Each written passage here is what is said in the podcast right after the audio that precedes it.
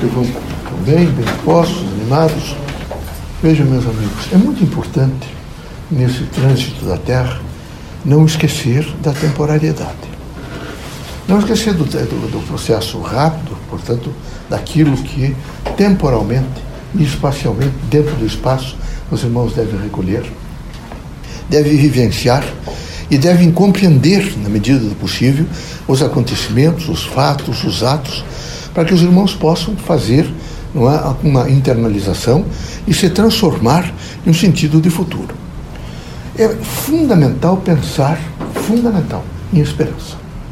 A esperança sempre foi o pão do pobre, foi o alimento do carente e foi a força das, de todas as mulheres de verem seus filhos crescer. É fundamental pensar em esperança.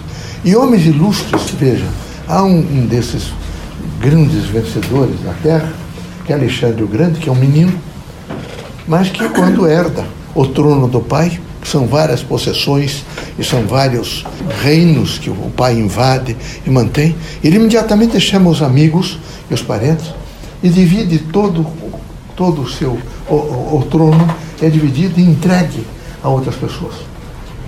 Não é? E um dos, dos filósofos da época se aproxima dele e diz: E o que, que você reservou a vocês? Ele, a você? Diz: A maior de todas as possessões. O que? A esperança. Então é preciso que cada um entenda o que significa a esperança. É preciso permanentemente entender que o presente é esperança e o futuro é esperança. Sem, sem esperança não se chega ao futuro. Então é necessário que a esperança seja plausível, que não seja os irmãos ficam imaginando que poderão transformar e fazer coisas não é? inadmissíveis. Não. É uma esperança plausível, onde o cognitivo, o afetivo, o psicomotor, o conativo, o espiritual, permite aos irmãos uma configuração do que? De uma esperança plausível, daquilo que poderá se realizar no futuro. Isso é fundamental numa linha do próprio Evangelho. Aqui, por exemplo, todos os caminhos da terra são iluminados pela esperança. Para você chegar amanhã, no dia de amanhã, há no coração dos irmãos, na vida dos irmãos, na consciência dos irmãos, esperança. É fundamental vivenciar os chamados quadros de esperança. A luz, vejo, da vida terrena é uma luz de esperança. É difícil, a terra é difícil, periclitante. Vejam, vocês não esqueçam de que aqui todos devem amar uns aos outros. E os grupos familiares, no sentido de amor, é muito forte. No entanto, o processo é passageiro. Então ninguém vai desencarnar, a não ser que haja desastre coletivo, mas vão desencarnar paulatinamente, um antes do que o outro. E é preciso, categoricamente, que cada um tenha a compreensão e a esperança de um encontro futuro numa dimensão. E não um desastre, que a morte seja um desastre. Não.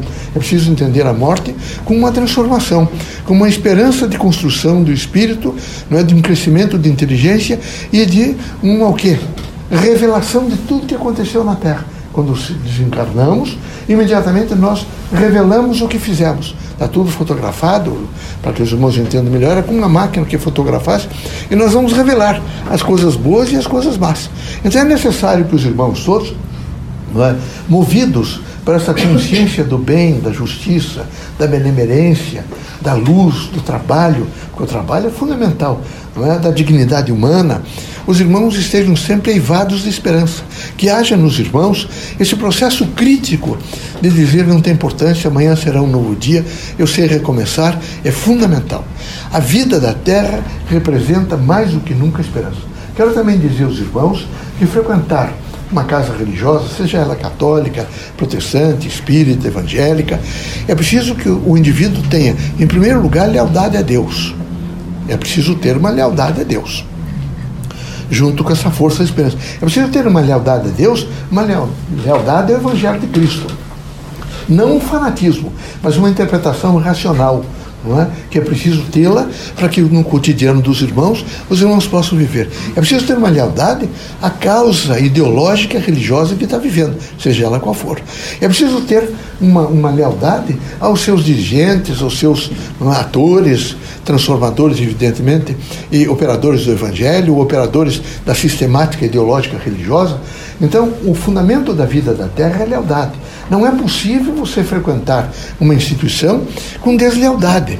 As instituições todas é como trabalho. Vocês não podem participar de um trabalho e de repente encontrar terceiras pessoas e tentar difamar as pessoas em torno disso, daquilo, de mais aquilo. Não, meus amigos.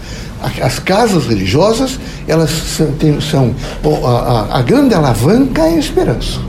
A alavanca do mundo é a esperança. Vocês não têm a menor dúvida. E as casas religiosas, a força das casas religiosas, não é? É a conotação e a compreensão da lealdade humana, aonde todos de mãos dadas e de um, um espírito nesse momento compreensivo e justo trabalham, não se despojam um pouco das, das riquezas materiais da dimensão material e se propõem num processo de, de iluminação, levar para as outras pessoas aquilo que for mais necessário.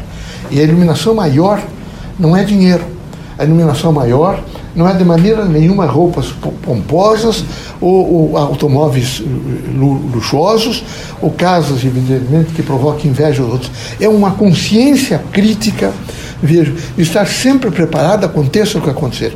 Eu vejo que alguns dos irmãos, às vezes não, não entendendo as dimensões da Terra, passam por, uma, por grandes decepções difamações, desordens, lutas e incompreensões, imediatamente é como se gravasse, enchesse um saco desse pesado, porque o que é negativo é pesado, colocasse nas costas e ficam caminhando com aqueles, aquelas pedras negativas ao longo da vida. Aqui é preciso, aconteça o que acontecer, imediatamente não, não recolher para dentro de si. Nenhum de vocês deve recolher os impropérios, as angústias, a dor, o sofrimento, a miséria dentro de si. Deve imediatamente deixar, quem sabe que fique com os porcos, que eles sabem fuçar e eliminar. Só quem vive sempre difamando, é? deformando e destruindo, tentando destruir ordens é, constituídas, são criaturas, evidentemente, que precisam, nesse momento, se reaprimorar e viver. Não devemos odiá-las, devemos, quem sabe, fazer um certo desprezo para que elas tenham a compreensão de que viver é preciso lealdade, compreensão, justiça e amor. Que Deus ilumine a vocês todos, que vocês sejam muito fortes nesse caminho da terra, onde a vida humana é parecida com a geografia da terra é alto e baixo. É alto e baixo. Sempre foi assim. E é preciso pensar nisso. Deus ilumine a cada um, cada um de vocês seja muito forte. Eu não posso deixar de recomendar que vocês, na casa de vocês, pelo menos uma vez por semana, façam um pouco de reflexão sobre o Evangelho de Cristo. Quem sabe abro, não é fazer leitura de duas horas, de uma hora, não. Quem sabe 15 minutos. Mas uma leitura rápida, e imediatamente uma contextualização daquilo que leram, para que possam realmente mudar. É preciso mudar. Cada um de per si precisa mudar. Cada um precisa dizer a si mesmo, não é? Eu tenho que alcançar novos valores. Eu tenho que, nesse momento, entender que eu tenho um pertencimento a Deus e outra humanidade. E esse pertencimento a Deus e humanidade me impõe uma grande responsabilidade. Responsabilidade de esperança plausível, responsabilidade de lealdade, responsabilidade de trabalho, que disciplina a minha vida e me permite que eu chegue ao dia seguinte com dignidade. Deus ilumine a todos. Sejam muito felizes, tenham paz, serenidade, espírito público e poder de compreensão.